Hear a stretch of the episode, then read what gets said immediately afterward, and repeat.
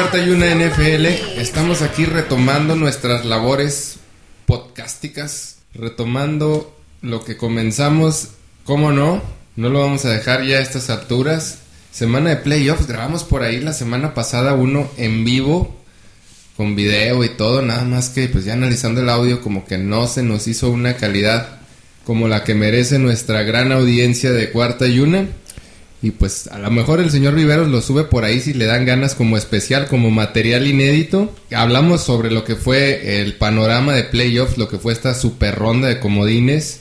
Y pues una vez más estamos de nuevo porque lo comentamos en ese podcast. Nos dio el COVID, nos resguardamos, todavía andamos medio tasajeados. Pero pues aquí estamos presentes y, y hablando de presentes, no podríamos hacer este programa sin el personaje, sin el señor César Viveros que se encuentra estrenando juguete nuevo. Buenos días, buenas tardes, buenas noches o según cuando escuchen este bonito podcast, bonito podcast que les traemos de fútbol americano ya en las rondas finales, mi David. Que cabe destacar y hay que hacer la mención honorífica que el día 16 del presente mes el señor Viveros estuvo cumpliendo años, su aniversario, y le vamos a dar una felicitación. Aquí desde Cuarta y Una, los que le quieran escribir, mandarles mensajes, su club de fans. El señor Viveros, el soltero más cotizado de Cuarta y Una, estuvo de manteles largos y por eso viene estrenando micrófono, micrófono de condensador que le regalaron en su cumpleaños. Dicen, no me regala nadie. Además, Trae reloj nuevo, trae chamarra nueva, gorra nueva, no hombre, viene de que sí se portó bien, se merece sus regalos. Muchas felicidades, señor Viveros. Muchos días de esos. Se agradece, se agradece. Pues bien merecido, me lo tenía, la verdad.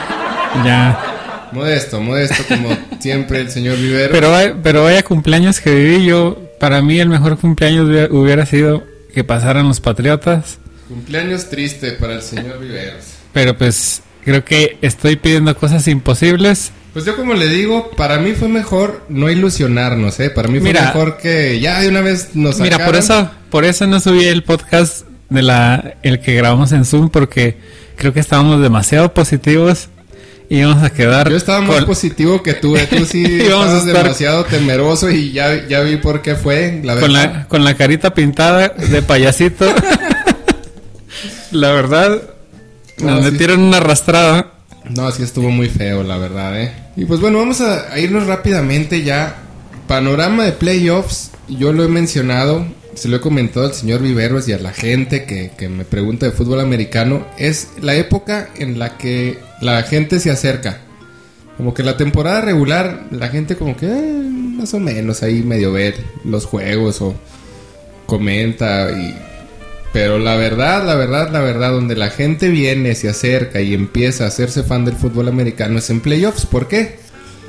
Porque el panorama nos dice que es cuando la mejor calidad, lo mejor de lo mejor de la NFL se encuentra jugando, donde cualquier error te saca de playoffs. Entonces, ahorita es la, la época donde todo el mundo tiene los ojos puestos en la mejor liga del mundo, en la NFL y por eso mismo vamos a arrancar detalladamente con puntos que consideramos importantes que, se deben de tener en cuenta. Porque pues marcadores y todo eso, pues la verdad se pueden consultar donde, donde sea. O sea, buscan en internet y, encuentran el marcador, buscan el equipo favorito y empiezan a, buscar ahí ver, ver las estadísticas. Tuvimos una ronda, de, yo, yo pensaba que iba a estar más pareja, la ronda de, de los comodines. Y pues la verdad que solamente como uno o dos partidos estuvieron parejos, ¿no? Pues sí, nada más el partido de los Raiders contra, contra los Bengals y por ahí el... ¿Cuál más estuvo parejo? El de San Francisco Cowboys. Ese está engañoso, ¿eh? Está engañoso. El marcador está engañoso. Está engañoso, pero fue de, de los más parejos. Los demás estuvieron todos disparejos. Nada más duraban dos. Nada más duraba el primer tiempo en, en la mayoría de los partidos. Y en otros, como los dolorosos patriotas, pues ni, ni eso, ¿verdad? No, la verdad que... En el de los patriotas y en el que vimos ayer por la noche, de los pájaros rojos, de los, de los cardenales también, fueron humillados también por, por los Rams, hay que decirlo con todas sus letras. Pues mira, vamos a agarrar orden de lo que fueron este panorama, este, estos juegos de playoffs. Empezamos por los por Las Vegas contra los Burrows, los bengalíes de Cincinnati. Este juego se lo lleva Cincinnati, pero pues vamos a destacar la, lo que venimos destacando. El MVP del pueblo es Joe Burrow. Es el MVP porque tiene una conferencia dificilísima, bueno, difícil, con más competitiva que, que los demás equipos que están en playoffs. Lo comentábamos ayer. Aparte, es su segundo año. Casi se podría decir que es su primer año de novato porque el año pasado ya sabemos la lesión que tuvo. No lo pudo concluir y este año pues ya fue con todo. Y este año es casi prácticamente es el mismo equipo del año pasado, solamente agregaron a Yamar Chase de, que, que vaya, notables, pero es que el vaya mismo agregado, equipo, ¿eh? Pero es el mismo equipo, o sea, ¿cómo puede una persona, un, un quarterback novato, con el mismo equipo, tener en instancias de playoffs lo que ni los vaqueros, lo que ni, bueno, te puedo mencionar todos los equipos que tienen jugando juntos más de cinco años y no pueden conseguir lo que Joe Burrow hizo? Eh, hay que destacar a Raiders también un, un, cuadro muy ordenado. Yo lo mencionaba como más corazón que equipo, pero la verdad, muy ordenado. El coach haciendo un trabajo brillante, un trabajo destacado. Derek Carr también cometiendo muy pocos errores con el poco personal que le, que le quedó. Y la verdad que se impone Joe Burrow no con tanta facilidad. Él dice que hubiera hecho un, pudiera haber hecho un trabajo mejor que esperaba más, más anotaciones, esperaba eh, un mejor funcionamiento de su ofensiva, pero la verdad se ven muy bien con, con sus dudas, ¿no? Con las dudas que, que, todos vemos ahí, que es su defensiva y su línea ofensiva que no está para ganarle ni a los grandes, a los grandes nombres de la, de la AFC, que, que son los que quedan ahorita en, el camino al Super Bowl, ni a los grandes de la NFC, que es ahorita la liga más la parte de la liga más, eh, más fuerte, ¿no? Como lo comentas, también destacada la, la, actuación de los Raiders a lo largo de la temporada. Tuvieron muchos tropiezos y problemas fuera de, de lo que es el partido, que metían a la cárcel a un jugador, que corrían al head coach y ante todo eh, estuvieron competitivos en un juego de playoffs que, que no era fácil ni era sencillo. Sobre todo la verdad compitieron y, errores, ¿no? Error, por ejemplo, ese silbatazo. bueno, ya errores de, de, arbitraje hubo muchísimos.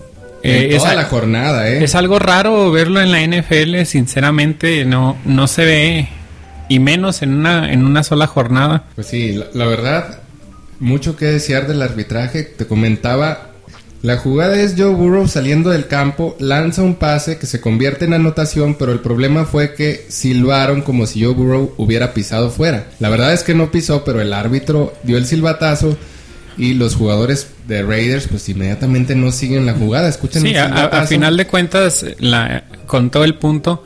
Pero aquí el problema es que paras a la defensa de los Raiders, no le, das la, no le das la oportunidad de defenderlo como se tiene que defender. Aquí el, la cuestión es que las reglas son muy claras para todos. Silbatazo, la jugada se para. O sea, lo siento por, por Burrow, por los Bengals, por quien sea, la jugada se para. Es la regla. Y aquí los árbitros muy mal, muy mal, dando el touchdown, revisando que si realmente se equivocaron, pero ni modo. O sea, silbatazo, la jugada se para y se repite. Como dicen por ahí en las canchas, vuelve. Ni modo. Entonces esto fue un error que marcó a los árbitros, ya no van a volver a oficiar en playoffs. Y esto te demuestra lo, legal y lo riguroso que es la liga. Bueno, vámonos, salimos de este, de este encuentro, Burrow. Pero vamos a seguir hablando de los Bengals, vamos a hablar de lo que viene o nos vamos con el siguiente partido. Vamos al siguiente partido, solamente Bengals va a visitar a los Tennessee Titans, lo, lo comentamos en un momento más. Vámonos al siguiente partido, que no vamos a hablar mucho, como ah, ya, ya, ya he ensayado esto, ¿para qué? No, no tiene caso, no le veo caso. Victoria aplastante, aplastante en serio, con odio, con, con un rencor así de 20 años de paternidad. Con saña, no era necesario, nomás se los digo. No era necesaria tanta violencia. Sí, se, se pasaron de lanza los Bills ahí, le- se quedaron súper ardidotes de, de esa victoria inusual en, en, el, en Buffalo con los tres pases de Mac Jones y la verdad, pues, eh, aún y cuando estábamos optimistas, la verdad, siendo realistas, no se veía por dónde pudiéramos ganar ese partido, si bien había como la expectativa, la experiencia de Belichick, la defensa y todo lo que me quieran decir y quieras decir, la verdad, Buffalo era un equipo más completo. Y sobre todo una cosa muy importante en playoffs, como cierras o como, como la inercia que traes es, es con la que vas a jugar. ¿Y cómo venían los Bills? A la alza, completamente a la alza, ganando sus partidos con otro tipo de cara y los Patriotas venían deshaciéndose. O sea, le ganaron a los Jaguares porque eran los Jaguares. Pero el juego contra los Bills lo perdieron y lo perdieron feo. Juego contra Miami, un equipo que ya ni siquiera estaba en la pelea y lo, y lo perdemos, o sea, imagínate la confianza del, del equipo, perder contra Miami, enfrentarte nuevamente a Buffalo, un equipo fortalecido. Pasó todo lo malo que, te- que, que iba a pasar, pasó en este juego. Este, una temporada positiva para los Patriots, positiva en cuanto a que la iniciamos con un jugador novato, nos deshicimos a tiempo de Cam Newton y pues vamos a ver qué nos depara para la siguiente temporada. Yo creo que dedicaremos un podcast completo para hablar sobre los Patriots. Aquí ya no vale la pena hablar, ya no vale la pena ni mencionarlos, la verdad. Decepcionante. Pues los que, lo que sí merece que se mencione es la actuación de Buffalo. La verdad, se ven. Dieron miedo en este partido, la verdad, para cualquier equipo. Yo creo que, que estuvieron muy al pendiente de ese partido. Y Buffalo creo que le puede ganar ahora sí a cualquiera de la AFC por lo, por lo pronto. Ya veremos Puede cómo, cómo siguen. a- filo, ¿eh? O sea, eso de, de esa victoria tan aplastante puede generarles una confianza que al último los puede perjudicar. Yo creo que deben de mantener el camino, de mantenerse centrados y sí pueden ir muy adelante, muy arriba, inclusive con aspiraciones de Super Bowl. Se, vieron muy sí. completos en, en defensa y ofensiva. Sobre todo Josh Allen, pues sacaba las jugadas que tenía que sacar y, y fue el que ganó el partido, siendo sincero. El nivel de concentración que traía, ¿no? O sea, impresionante como... Es como debes de iniciar un, un partido de playoffs a ese nivel de concentración, ni más ni menos, ¿eh? Pues bueno, vamos ya al siguiente. Ya hablamos de los dos partidos de sábado de la conferencia americana. Vámonos a los de la nacional. Estos se jugaron en domingo. Y estamos hablando del duelo de Tampa contra las Águilas. No hay mucho que decir. La verdad, los Tampa Bay Buccaneers se llevaron este partido cómodamente. 31 puntos sin respuesta. Se relajaron. Los, los Eagles por ahí lograron hacer 17 puntos. Pero pues con todo y eso ya no les alcanzaba para ganar. Esta victoria fue costosa. Costosa para Tampa. Y te voy a decir por qué. El centro y el tackle derecho, que es como que el mejor tackle en este momento de una línea ofensiva de la NFL, Tristan Wirfs, salió lesionado de el tobillo, me parece. Y esto es una lesión preocupante porque estamos nos dimos cuenta contra quién va a jugar Tom Brady, contra quién va a jugar Tampa. La verdad, si, si me dieran a escoger a mí un, un equipo, pues hubiera preferido a los Cardinals. Pero Arizona, perdón, pero los Rams lucen complicadísimos contra un Tampa con una línea ofensiva muy mermada. Y lucen complicadísimos. Nada más y nada menos mandaron ayer un jugador conmocionado. Son muy agresivos en cuanto a la ofensiva, digo a la defensiva. Muy físicos, ¿verdad? Muy físicos, exigentes. muy rudos. Te voy a pegar, te voy a dar y te, y te muestro mi cara de miedo. Te muestro a Aaron Donald, te muestro a Von Miller, te muestro a mis siete jugadores que te van a pegar y te van a presionar. O sea, El, el partido, bueno, ese partido, la clave tú ya la diste, le tienen que pegar a Tom Brady y creo, lo veo posible, ¿eh? de que le estén... no, hombre, sí, ahorita hablamos más adelante de eso solo para no desviarnos de, de- lo de playoffs. Tampa, costosa, vendió muy cara su, su victoria. eh, cara en cuanto a los jugadores que, que pierde, eh, que ya venía mermado en ofensiva. Entonces, pues ganaron este, este juego de trámite, que era prácticamente. En- y pues luce complicado. Vámonos al siguiente, lo que para mí fue el mejor partido de la NFC y de toda la ronda de comodines, que fue los 49ers contra los Dallas Cowboys. El ratero del siglo, llamado Dak Prescott, La verdad, ese... eh, El, todo el equipo de Dallas no tiene cara ahorita. ¿quién robará más, él o, o Cousin? No, no, no, no. O sea, no, no puedes comparar. O sea, le acaban de dar más o menos al señor Dak Prescott 70 millones de dólares. Vamos a ordenarnos, vamos a ir en orden lo que fue este partido. El partido más importante en 20 años para los Dallas Cowboys. Están en playoffs con un equipo sumamente competitivo. Ganaron su división, le pegaron a gente grande en su momento. Se cayeron un poco y cerraron mal. Lo que yo les estaba diciendo hace un momento. Como cierras la temporada es como vas a iniciar playoffs. Es la inercia que traes. Y los Dallas Cowboys sin pies ni cabeza. Yo tenía ya el presentimiento de que les iba a ir medio mal. Pero desde el primer momento San Francisco les mostró que no les iba a poner las cosas fáciles. Y como yo te digo, como se debe de arrancar un encuentro de playoffs al 100, completamente concentrado, completamente a concretar tu primer serie. Y es como sale San Francisco. Como te decía ayer, no he encontrado nunca la carta para ganarle a Divo Samuel. Nunca lo pudieron parar. O sí, o sea, esa es otra cosa. Es, es parte del plan de San Francisco. Es un jugador que te puede jugar de corredor y te puede jugar de receptor. Es muy versátil. Es como un Corderell Patterson. Este, es como la versión mejorada de Corderell Patterson. Pero a lo que vamos. Dallas no salió con un plan.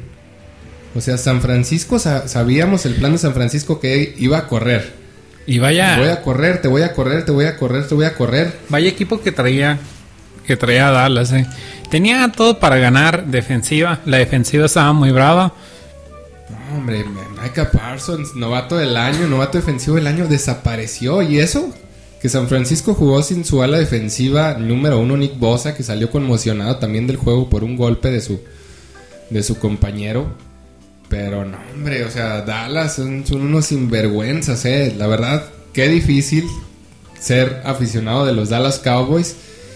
La verdad, yo, yo sí pensé que iban a llegar más lejos. Hay formas de perder y, y hay las formas en que lo hacen los vaqueros, ¿no? O sea, una completa decepción a su afición y ni siquiera en la raya, o sea, lo malo de San Francisco en el punto, yo lo he platicado con aficionados de los 49ers, es que es demasiado conservador Kyle Shanahan. Tiene dos puntos malos, su, su conservadurismo, que lo, que lo ata a, a dominar el juego, pero a hacer pocos puntos. Aquí le salió bien contra Dallas. Y la otra son los cuartos cuartos. No, hombre, o sea, le salen los fantasmas a Shanahan, se espanta. En el cuarto cuarto es cuando... espanta, ¿no? O sea, le entra un miedo, le entra un pavor. ¿Se acuerda del Super Bowl de Atlanta cuando era el coordinador ofensivo? A Shanahan y a, y a Jimmy G, no vas a decir nada de Jimmy G de algo, Y cabrón. se acuerda también. o sea, se acuerda del Super Bowl contra Kansas donde lo tenía en la bolsa y en el cuarto cuarto lo perdió. ¿Y quién lo perdió? Exactamente, Jimmy Garoppolo. Jimmy Garoppolo que si le exiges no te va a responder. O sea, si tú le das la seguridad de que el juego terrestre funciona, de que tome la ventaja y ya le- lo pones a pasar, te funciona y te dice, órale, va. Pero en cuanto le metes presión, le entra un miedo terrible y lo vimos. O sea, vimos cómo regaló el balón, cómo se lo regaló literalmente a Dallas y le dijo, ten, mete, m- pónmelo interesante y, y si nada más porque... Yo creo que era para el espectáculo, creo que, que querían que los empataran, pero no pudieron, no pudieron ahí por otra No, otra jugada polémica. Mira, esa serie, esa última serie de Dallas a mí me gustó mucho, me gustó mucho cómo estaba llevando este esos ¿qué quedaba? 30 segundos si acaso de- del partido, esos 15 segundos hasta hasta la última jugada fue la que no me gustó, pero toda esa serie estuvo muy buena y si hubieran jugado la mitad de las series otra cosa estaríamos hablando de otra cosa. Es lo que te digo, mira, es panorama de playoffs. Y en playoffs, o, en, o inicias al 100 o marchas. La neta, o sea, y es claro, o sea, Dallas empezó dormido el primer, el primer tiempo. Los dos primeros cuartos Dallas estaba dormido. Alcanzaron ahí medio a reaccionar con un touchdown, pero los tenían bien adormecidos. Y nada más porque Shanahan es Shanahan y sumado de a tres, pero fácil, fácil. Pudieron haber sido al marcador con, con más de 20 puntos. Tiene de- razón. Eh, eh, se tiene que arriesgar más porque les va le va a tocar equipos más agresivos que se juegan con que, que se juegan las que se juegan las cuartas como si fueran segundas o terceras oportunidades Sí, sí, ya es, ya es otra época, ¿eh? Ya es otra época para arriesgar y Shanahan debe de... y, y- y no arriesgaba en cuarta y dos, cuarta y una. Hay equipos que ya te están arriesgando en cuarta y nueve. Cuarta, En- 24, no, no, no, lo que vimos en el juego de Chargers contra eh, Raiders fue una cosa de locos, ¿eh? De locos. Eso se, se cocina aparte. Bueno, pues terminando el análisis de este partido, muy mal Dallas, muy mal el coacheo de Dallas, 14 castigos, casi regalando 90 yardas, una regla que no sabemos aquí en cuarta y una y queremos compartir es que el campo mide 100 yardas, o sea que cuando tú regalas 100 yardas es como si hubieras regalado qué, señor Viveros? Siete puntotes, por lo menos seis puntos estás regalando. Como si hubieras regalado una anotación, exactamente, en puros En- castigos. En, en puros castigos fue, yo creo que el, partido más indisciplinado de, de todos los que tuvimos en, Y en es- esta semana. Y es la tendencia, ¿eh? O sea, no, no, es, no es nuevo, no es así como que, ay, no, los Dallas, muchos castigos. Es la tendencia de Dallas. O sea, Gregory, ¿cuántos castigos cometió? ¿Cuántas yardas le regaló? ¿Cuántos este, primeros y diez? Y comentábamos lo de? Rams ayer que son agresivos, también los castigan mucho, pero porque son agresivos, porque no porque sean indisciplinados, sino porque se pasan de, de rudeza. Pero los Dallas son indisciplinados, es la verdad. Horrible, ¿no? Y para cerrar, Dak Prescott, de pena, de vergüenza, lo, dije, lo dijimos al inicio, 70 millones, sus 40 por, por temporada que le pagan, que exigió y que casi hizo un, montó un berrinchazo ahí de que él era un quarterback, debía ser de los mejores pagados, que los mejores pagados en este momento son Patrick Mahomes, Josh Allen y Dak Prescott. Exigiendo el billete y al último con una desconcentración total se pone a correr por el centro, sin tiempos fuera, y en lugar de darle el balón al árbitro, que por regla, nuevamente volvemos, las reglas, fundamentos de NFL, el balón lo tiene que colocar el árbitro en todos los deportes de equipo. ¿Por qué? Porque el, lugar donde va el balón es el lugar donde se inicia la jugada. Y tres centímetros antes, tres centímetros después está la diferencia. Entonces, Dak Prescott no puede darle el balón al centro y dar, decirle, pon el balón donde quieras y céntramela ya. No, o sea, tiene que dársela al árbitro. Y todavía se pone a decir que el árbitro lo roba, que el árbitro tuvo la culpa, que el árbitro es el que... Pues mala decisión de jugada. ¿Y tú crees que haya sido de Prescott esa, esa decisión de jugada de, de correr? Yo creo que es, eh, era No, más bien una... sale Mike McCarthy a decir que esa era la jugada. Claro que no, ese- ese- esa jugada estaba rota, por eso corrió. Dijo que esa era la jugada. Y si, si, si esa era la jugada, ¿en qué estaban pensando? Sinceramente. La verdad, sí, completa desconcentración, decepción. Yo creo que sí va a haber corte de cabezas. Alguien de los multimillonarios de Dallas se va a tener que ir. O va a ser McCarthy. Elliott. o va a ser el coach McCarthy. Pues todavía me parece un poco descabellado por lo de la reconstrucción, ¿no? Tarda un poco la adaptación y todo eso. Y ellos ya tienen el equipo, ya tienen, ya lo tienen armado y pagado. O sea, en el momento en que CD Lamb exija contrato, en Micah Parsons exija contrato, ahí se le, va a se le va a complicar a Dallas. Entonces yo creo que se van a tener que deshacer sí o sí de uno de esos millonarios. O se va Maury Cooper, o se va Ezekiel Elliott, o se va alguno de los, de los defensivos viejos ya. Pero eh, no creo que Jerry Jones tenga la paciencia para, para continuar con este proceso. Muy mal. Ahorita ya salió Dak Prescott diciendo que, que discúlpenme, que, que... Ah, porque todavía al final se ponen a aventarle de cosas a los árbitros y Dak dice que muy bien. O sea, todavía que es... es pierden prácticamente más de la mitad de su culpa y la otra mitad es de, de McCarthy repartiendo las, las- los porcentajes ahí, o sea, todavía Pues es ya. cínico y se pone a, a decir que, que sí perdieron por los árbitros, hoy ya se disculpó, y pues bueno, los vaqueros y sus decepcionadísimos fans tendrán que esperar otra temporada. Cerramos este tema, ¿no? Sí, ya no es el podcast de los Cowboys. Siguiente partido, el de domingo por la noche, Steelers contra Kansas City. El emotivo despedida de Ben Roethlisberger. Se defendió, como dijimos, es- estos partidos eran nada más de, de una mitad. Si hubiera sido la primera mitad, el partido hubiera estado parejo. Pero regresando, se murieron los Steelers. Es como lo que decimos en cuarta y una, el equipo de Steelers solamente está o aguanta para jugar solamente medio partido, ¿no? Es, el, es para lo que le alcanza. Pero aquí sí, sí me dio un poco de preocupación Kansas City, como ya lo veníamos diciendo en, en semanas anteriores. Mahomes ya se ve con miedo, ya, ya no, no tiene tanto tiempo para pensar las jugadas y cuando las rompe es cuando vienen los errores. Sí está como que engañoso, ¿no? O sea, el, el marcador está engañoso porque Kansas City tuvieron algo, eh, siete touchdowns. Entonces dijeron, no, pues bueno, qué baile, ¿no? Pero est- estás viendo que es a Ben Roethlisberger y a los Steelers. Que está engañoso porque iniciaron mal. O sea, Kansas también empezó dormido el partido. Tuvo tres y fuera, tres y fuera, tres y fuera. Entonces, Solo porque... y la anotación... Solo porque los Steelers son malos. No, o sea, y la, la anotación de Steelers fue de la defensiva, o sea, la, la primera. Le zafaron el balón al, al corredor, la toma este TJ Watt y la, y la devuelve de, de touchdown. Entonces, la verdad que si Kansas City, eh, bueno, ya le- eh, su siguiente partido es contra Buffalo. Si Kansas City inicia dormido como inició contra Steelers y los Bills inician como iniciaron contra New England, no, no te voy a decir lo que puede pasar en ese partido, eh, pero la verdad no, no pinta bien. Se invierten los papeles totalmente al juego del... ojalá, ojalá.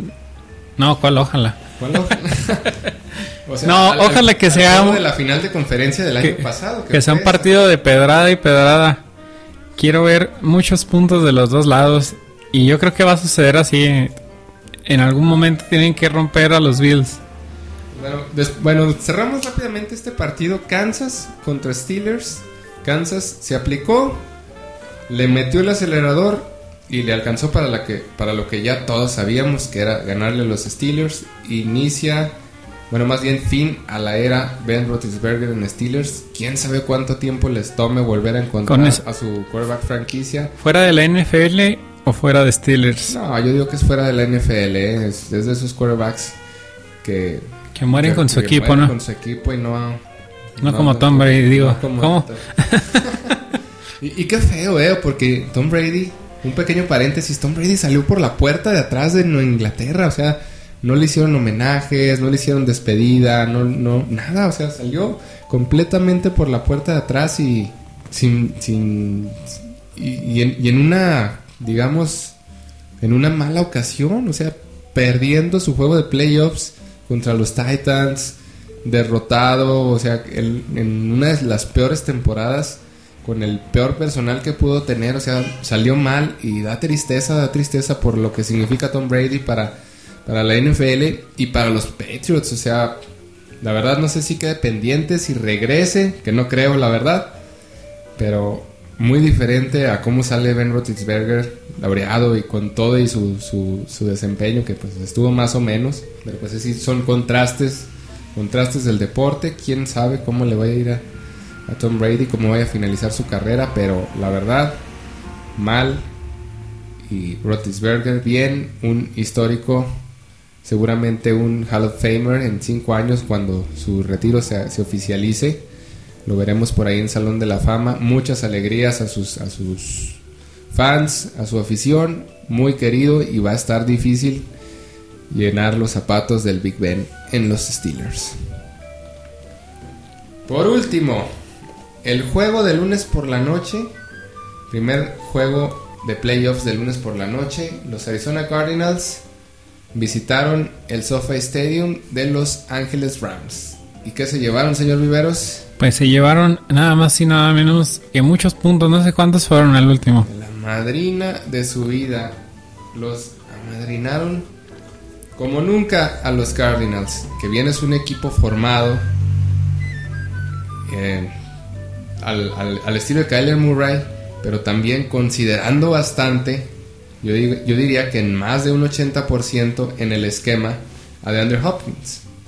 Que jalaba doble cobertura, que, que la marca personal la deshacía, la destrozaba y se nota una baja muy eh, notoria de Kyler Murray cuando no está de Andrew Hopkins en el campo. O sea, tuvo que hacer todo lo que no le sale bien a, a, Kyler Murray, que es jugar el RPO, eh, jugar el, mm, el, el pase pantalla. No lo ejecuta muy bien, yo creo, por, por su estatura, ¿no? O sea, el, pase pantalla es cuando tienes que superar la, primera línea, que cuando, cuando viene la carga y, y haces así como que un pase flotado que pase ese nivel para que el corredor o el, o el receptor slot la tome y, y avance las yardas con el, con el bloqueo que se presenta. Entonces, yo creo que aquí Murray tiene bastante problema con ese, con ese tipo de jugadas, por, más que nada por su estatura. Pero de todas formas, desastroso.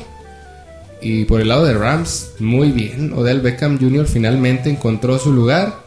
Se fue Robert Woods, se afianzó con ese lugar, lo está tomando muy bien. Inclusive hasta jugadas de truco anda haciendo ahí lanzando. Los linebackers están jugando muy bien. El ala defensiva de, de Rams, nuevamente el defensivo del año. ¿Y qué Aaron tal? Donald. ¿Y qué tal el Cooper Cup? Y Cooper Cup, un jugador súper multidisciplinado, el mejor receptor.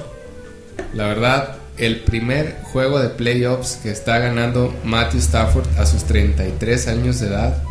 Todo lo que dio, todo lo que peleó contra con, con Lions y nada más y no pudo, pues aquí está viendo que Matthew tiene, tiene potencial para ganar el juego de playoffs. Juego importante Tiene y el consolidarse como favorito para llegar al Super Bowl. Por lo menos tiene el potencial para llegar a la final de conferencia. Creo que lo estaremos viendo, eh. Ya, yo creo que van a aplastar a los Green Bay Packers. Por ahí le decía al Doc, decía que no era cierto, hasta se enojó y dijo que me apostaba. Vamos Pero a invitar no- aquí al Doc a que nos exponga sus, sus puntos de los Green Bay Packers. Un amigo de cuarta y una, muy fanático de los Packers. Siempre está con ellos en las buenas y en las malas. La verdad, más malas que buenas que se le ha presentado en estos últimos años. Porque la verdad que lo ilusionan bastante. Y pues al final le falta la asignatura pendiente a los Packers del señor Aaron Rodgers. Pero el Doc este año está muy confiado que este es el año. Y ahorita lo vamos a comentar. También saludos a, a Héctor y a Héctor y a Pablo, que pues ellos sí tienen la felicidad de que pasa su equipo. Le decía a mi David que qué envidia los vi en la, en la, historia de Instagram por ahí cuando estaban celebrando cuando pasaron San Francisco, porque ese sentimiento no se iguala. Y le decía yo a César, lo recuerdo cómo era los, los playoffs eh, hace unos años. O sea, era de lo más normal ganar los partidos para nosotros porque se nos hacía como que mu- mucho revuelo eso de que y ganaron su juego de playoffs, ganaron su juego de playoffs y Dallas sin ganar juego de playoffs. ¿verdad? Y para nosotros era la cosa más normal del mundo, ¿no? O sea, ver los playoffs ganaba Indianapolis a los Ravens. De repente sí, eh, Indianapolis, mm, bueno, no Indianapolis, Indianapolis realmente nunca se nos, se nos puso difícil, solamente en aquel 2006, en el juego contra Peyton Manning, pero los Baltimore Ravens y los Broncos eran los, los equipos que más nos hacían frente y más nos lo hacían complicado. Pero de ahí en más, o sea, playoffs era una normalidad para los fanáticos de los Patriots y vemos que pues, gente como de San Francisco que duró un tiempo en, en- en la media, en, en- lo más bajo de la liga, resurgieron con Colin Kaepernick y ahora nuevamente están teniendo eh, este protagonismo que, tiene un equipo fuerte, un equipo grande. Entonces, pues sí, qué envidia la verdad de, Pablo y, de Don Sierra Héctor, que están festejando, que están ilusionados porque realmente tienen posibilidades, o sea, no están descartados así como nosotros que íbamos con, con la bendición de Dios y, nada más. Eh, la verdad, sus equipos Sí, tiene muchas posibilidades. Más los Packers, sinceramente. A ver, vamos a hablar ya de lo, de lo que se viene, de los partidos siguientes. Creo que los Packers no van contra...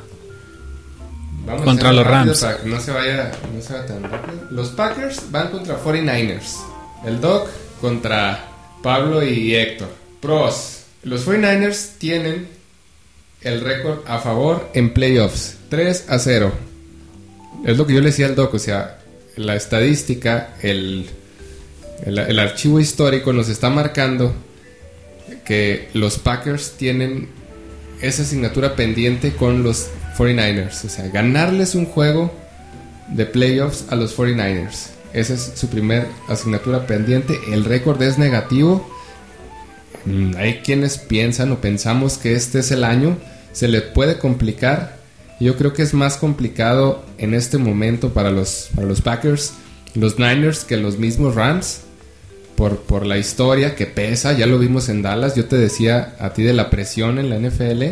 La presión la tienen los Packers en este momento en su estadio con una temporada muy buena, como todas las que han tenido últimamente, llegando a las instancias de playoffs, pero se topan con sus rivales.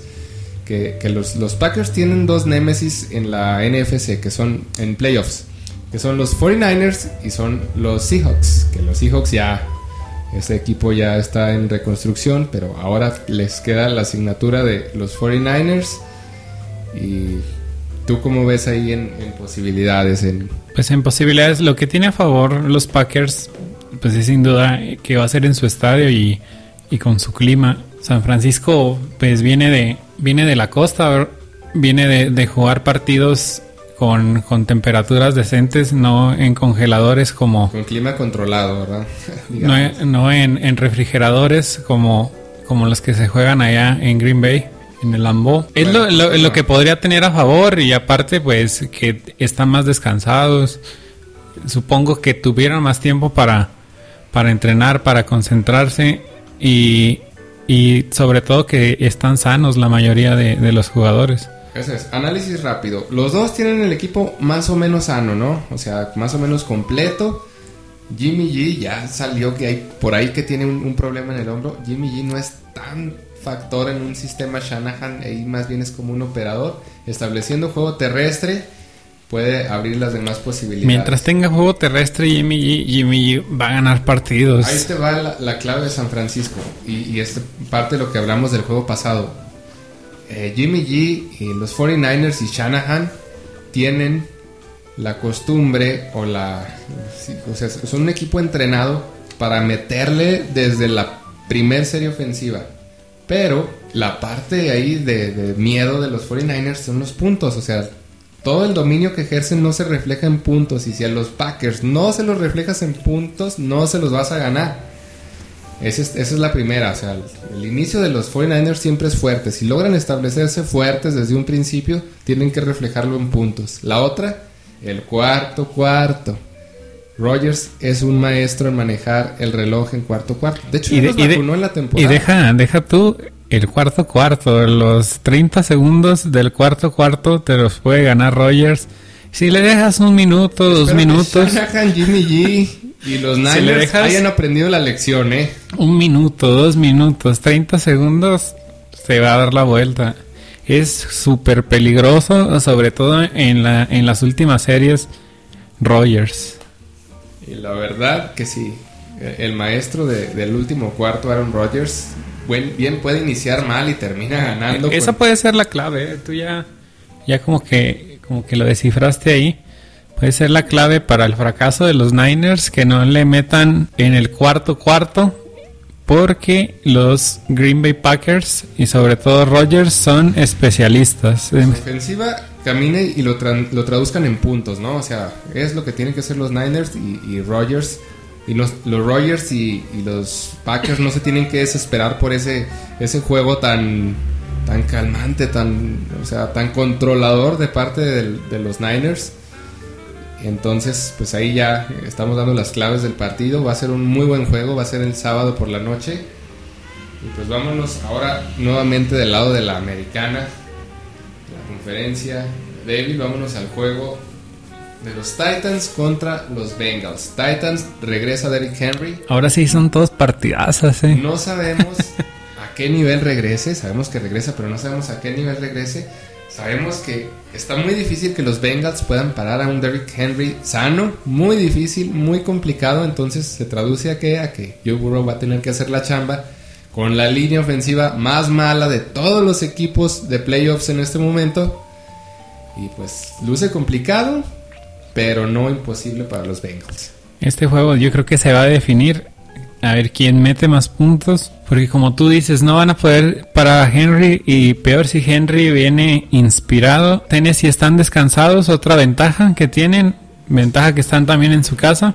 O sea, yo vi a Cam Makers de los Rams como un demonio, de una lesión de ligamento cruzado. O sea, lo de, lo de Derrick Henry era una microfractura en un, en un dedo, en un hueso del pie. O sea, ¿qué comparas la rotura de ligamento con la fractura de, de, una microfractura de un hueso del pie? O sea, nada que ver. Y yo vi a Cam Makers correr ayer como un demonio. O sea que yo estaría preocupado por los Bengals, por la parte de la defensiva.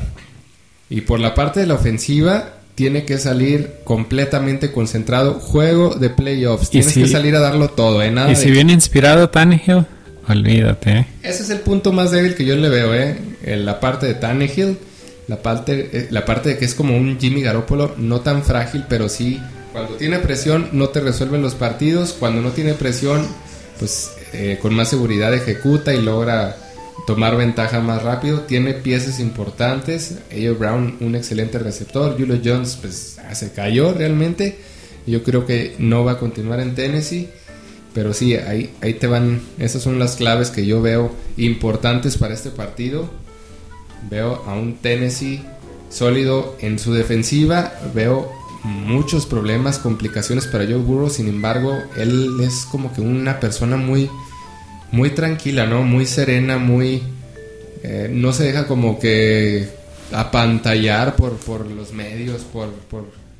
O sea, como que es una persona que me sorprende demasiado porque al ser novato guarda demasiado la calma. Vi una entrevista donde le preguntan que, que qué se sentía ganar el, partido de playoffs después de en 31 años y él muy sereno respondiendo así como que pues bien, o sea, pero pues solo es un partido, o sea, yo estoy concentrado en que quiero ganar, o sea, él tiene un hambre de, de ganar, de triunfo, que él, él, él, está en otro mundo completamente y eso es una ventaja para los Bengals, sin duda, o sea, como que él está en, en, paz y como que no se deja como que controlar por esas situaciones mediáticas, ¿no? Siguiente partido. Pues el siguiente partido ya lo anunciamos en, un principio, los Buffalo Bills estarán, eh, van a estar visitando, ¿no? Van a estar visitando, los Kansas City Chiefs. Sí, creo que acabó, acabó mejor en la tabla Kansas y van a jugar en el Arrowhead. Ya hicimos el en el Arrowhead. En el Arrowhead. Arrowhead Stadium. Ya hicimos el análisis. En el cabeza de flecha. De que son panoramas completamente diferentes. Y aquí te va un punto importante que, me gusta resaltar. Si tú recuerdas en la temporada pasada, cuando Kansas City llega al Super Bowl, se enfrenta a los Buffalo Bills en la final de conferencia y le ganan. Y le ganan por bastante, ¿no? Es una paliza. Y a la hora de, celebrar el, campeonato, o sea, el, ganar el juego de la conferencia americana, Stephon Diggs se queda en el campo viendo la celebración. Hay, hay, una foto y ya está circulando en estos momentos. Se queda y, le preguntan por qué se quedó. Y él dice, pues como que para fortalecerse, ¿no? O sea, dice, quiero ver, quiero verlos celebrar, quiero verlos festejar, porque yo sé que va a haber revancha y voy a guardar este momento para esa revancha. O sea que... ¿Y qué mentalidad? porque... Ay, nanita, ¿eh? Qué miedo, ¿eh? Qué, miedo. ¿Qué mentalidad? Porque, porque ese año era su primer año en los Bills. Eh, recordemos que venía de, de los, Vikings. Y la verdad, yo estaría preocupado. Estaría bastante preocupado con, un equipo tan inspirado como lo están los Bills en este momento. que su estado mental no decaiga. O sea, ya eh, dejando a un lado la rivalidad y tomándolo como, como lo que es, un, equipo deportivo fuerte. Estamos viendo que es un equipo mentalmente muy concentrado, muy fuerte, muy confiado. Y le veo altas altísimas posibilidades de llevarse este encuentro. Yo también, todavía no saben hablar de los picks, ¿verdad? No, no. Qué, bueno porque ya no hay picks. Pues, sí, eh, estaría difícil. Yo, yo no me atrevo a pronosticar que, que no va a ganar porque pues, va contra Kansas y van en su estadio, el estadio más ruidoso de toda la NFL. Pues mira. Y, y Mahomes. Mahomes no está en su mejor momento. No está en su mejor momento. Pero hasta en su peor momento, los equipos buenos, como dice tu tío Garay, los equipos buenos, hasta en los peores momentos, bueno, en los peores momentos es cuando deben de sacar la casta Pues sí, cuando lo deben de vimos, sacar Lo vimos en el juego pasado, o sea, ni en su mejor momento, pero lanza cinco pases de touchdown. O sea, ¿cómo será en su peor su en su peor momento, en su peor momento aplastaron a los Steelers en el peor momento, que Steelers ya dijimos que no, no era un punto de referencia. Lo vamos a vamos a olvidarnos de ese partido porque no es un punto de referencia ni bueno ni malo. No se puede comparar, no sabemos con qué mentalidad salió Kansas ahí, si nada más salieron a, a sacar el partido. Pero en este partido yo creo que se tienen que concentrar muchísimo más y sobre todo en los primeros cuartos, que es cuando yo creo que se va a definir. Sí, no, o sea, estos, estos juegos de playoffs, importantísimo salir concentrado, importantísimo. Sales desconcentrado y Este, olvídate, este ¿no? partido se va a definir no en los primeros, se va a definir en la, en la última serie. Creo que va a estar muy parejo este partido. Yo no lo veo tan parejo, la verdad. ¿eh? Yo creo que el, el que tome la iniciativa no la va a soltar jamás. Y los Bills tienen muchísimos, muchísimos puntos más a su favor que los Kansas City Chiefs. Yo veo muy y claramente favoritos a los Bills de Buffalo para este partido. Vámonos al siguiente, el juego de Tampa contra los Rams. Ay, mamá, este sí me da miedo, ¿eh? Yo te lo dije ayer, se le va a poner muy complicado a Tom Brady, este equipo de los Rams, por muchísimas cosas. Unas ya te la dije. Puede ser este el último partido de Tom Brady, este, porque le van a quebrar las patas si se deja. La verdad, este partido va a ser de esos juegos complicadísimos de la carrera de Tom Brady. Y veo muchas cosas en su contra. Muchísimas. O sea, como no tienes una idea. La primera es que va a jugar bajo presión. Cuando le ganan a Tom Brady es cuando juega bajo presión. Lo vimos en el Super Bowl de, los Giants, el primero. Lo vimos en los juegos de la conferencia, en la conferencia americana contra los Ravens, contra los Broncos. O sea, los juegos que perdió, ¿por qué fue? Porque le metieron presión a Tom Brady, le estuvieron pegue y pegue y pegue y pegue y pegue. Y cuando traes hacia Tom Brady es muy difícil que responda. Estos ya se han enfrentado dos veces en la temporada regular, una la temporada pasada, otra esta temporada, y los dos los han ganado los Rams. ¿Por qué? Porque le meten la presión a Tom Brady. Entonces, Tienen un poco la fórmula de, de los Santos. y todavía, Rams. todavía súmale. Y los Santos no tienen una ofensiva que tú digas, No, hombre, pero o sea, todavía súmale las bajas del centro y de Tristan Wirth, el, el tackle derecho de Tom Brady, de su, de su mejor tackle, su mejor guardaespaldas, que yo creo que sí va a jugar, pero no está al 100%. O sea, es un, es Y- un tackle. ¿Qué quiere decir? Que, que- que le cuida las espaldas. ¿Qué quiere decir? Que se tiene que plantar, que tiene que, que meterse ahí como las piernas, como si fueran troncos, para, para evitar el paso de quien de Aaron Donald, de Von Miller. Y, las el- armas de ofensiva también que le hacen falta, que ya el- han ido mermando. Oye, con el tobillo lesionado, o sea, ¿cómo va a lograr contener a estas bestias y, y aguantarle y, y salvarle las espaldas a Tom Brady? Es sumamente complicado. Ahora, otra cosa, cuando yo veo que Sean McVay le toma la, la medida a un equipo, aguas, ¿eh? Es muy complicado que, que pierda estos encuentros. O sea, Sean McVay ya le ganó con Jared Goff y ya le ganó con Matthew Stafford. O sea, Sean McVay sabe perfectamente cómo ganarle a Tom Brady. Sabe perfectamente cómo ganarle a los Cardinals. O sea, cuando se agarra un equipo de puerquito, no lo suelta y esto es muy difícil de superar. O sea, nunca apuestes en contra de Tom Brady. Todos Pues, conocemos eh, ese es, es a lo que iba. ¿Qué es la ventaja de Tampa? Que tienen a Tom Brady. Tom Brady que ha jugado de- en los últimos años, casi todos los años en playoffs. Ya se sabe, ya sabe cómo, cómo está. Pues presión no va a tener. Tiene una mentalidad fuertísima, como lo vimos en, lo estamos viendo en su documental. No lo derrumba nada, eh. Y, otra cosa, mira, ahí te va un- el dato curioso de la, de la semana. Tom Brady está más viejo que todos los entrenadores en jefe rivales de la NFC. O sea, es más viejo que Sean McVay, que tiene 35. Es más viejo que Matt LaFleur, que tiene 42. Y es más viejo que Kyle Shanahan, que tiene 42. O sea, Tom Brady tiene más experiencia que los tres entrenadores rivales juntos. O sea, El más viejo, el más viejo es el de, el de su mismo equipo. El Bruce Arians que tiene Y creo que- 69 años. Creo que por ahí va también el, la fórmula de que, que sabe escuchar a, a gente más experimentada que él. Pues, bueno, aparte de eso, el, la, la, defensiva de Tampa es muy buena. Está dentro de las tres primeras de, toda la liga. Entonces, para, para fortuna de Tom Brady, es que le pueden ayudar. O sea, no está todo perdido porque la defensiva le puede ayudar. La defensiva sí puede meterle presión a Matthew Stafford y sí puede por ahí eh, bloquearle el Yo juego que- terrestre, que es lo que necesita. Que podrían pararlos, más, más sin embargo no creo que, que anotaran puntos de la defensiva. Pueden contener a Rams, pero pues ese, ese es una ayudota. Contener a Rams, pero hasta ahí no creo que vayan a hacer balones sueltos. Es, es como la analogía que yo te digo, ¿no? O sea, que te, que te estaba comentando el otro día con respecto a Tom Brady y a los Patriotas. O sea, la defensiva puede salir motivada de que, ¿sabes qué? Yo te hago la chamba y Tom se encarga y nos va a meter los puntos.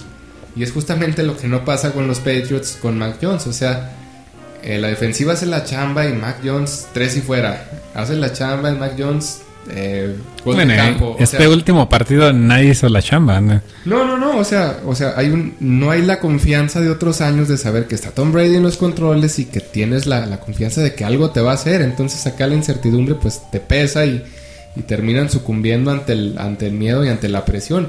Y por el lado de, de nosotros, por el lado de, de Tampa y de, y de Rams, este, tienen la, la, tarea, la chamba de, vamos a ayudarle a Tom con, con, Ma- con Matthew Stafford y Tom nos va a hacer los puntos. Yo creo que hay confianza y, hay la seguridad de, que por lo menos pueden hacer algo, ¿no? Entonces, duelo complicado por parte de, Tampa. El más complicado, yo creo que si aquí gana este partido, el de juego de la conferencia nacional va a ser completamente diferente y mucho más fácil. Este es su juego, este es su, su obstáculo grande. Ya lo toparon la temporada, ya lo calaron. No descarto a Tom Brady, pero veo favoritos a los Rams. Bueno, yo creo que sin más que agregar, hablamos mucho en este podcast, teníamos muchas cosas que hablar, ya teníamos por ahí atrasada la plática. Rápidamente aviéntame tus picks de esta. Ah, ya, sí, rapidote. Sí, A ver, ponle. tus picks. O sea, de el juego Tennessee contra Cincinnati, ¿con quién te quedas? Vámonos, Tennessee. Yo me voy Cincinnati. Confío en Burrow. Búfalo, Más que nada. Búfalos, Kansas. Búfalos, Kansas, Búfalo. Búfalo también. Eh, con todo el dolor de corazón, pero Sí, no, viéndolo, o sea, siendo serios, realistas y lo que quieras. Es más fuerte Búfalo. Nos vamos con la lógica Búfalo. Tampa Bay Rams, ¿con quién te vas? Rams. Rams. Espero que. Espero que sí. Espero que, que se cumpla mi deseo de ver a Rams en el Super Bowl.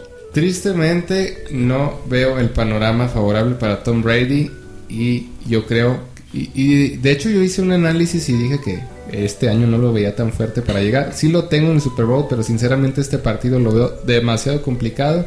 Ojalá me caiga Venía en la boca fuerte. el señor Brady. Venía fuerte, pero ya se. En, en estos últimos partidos ha ido perdiendo piezas importantes, piezas clave.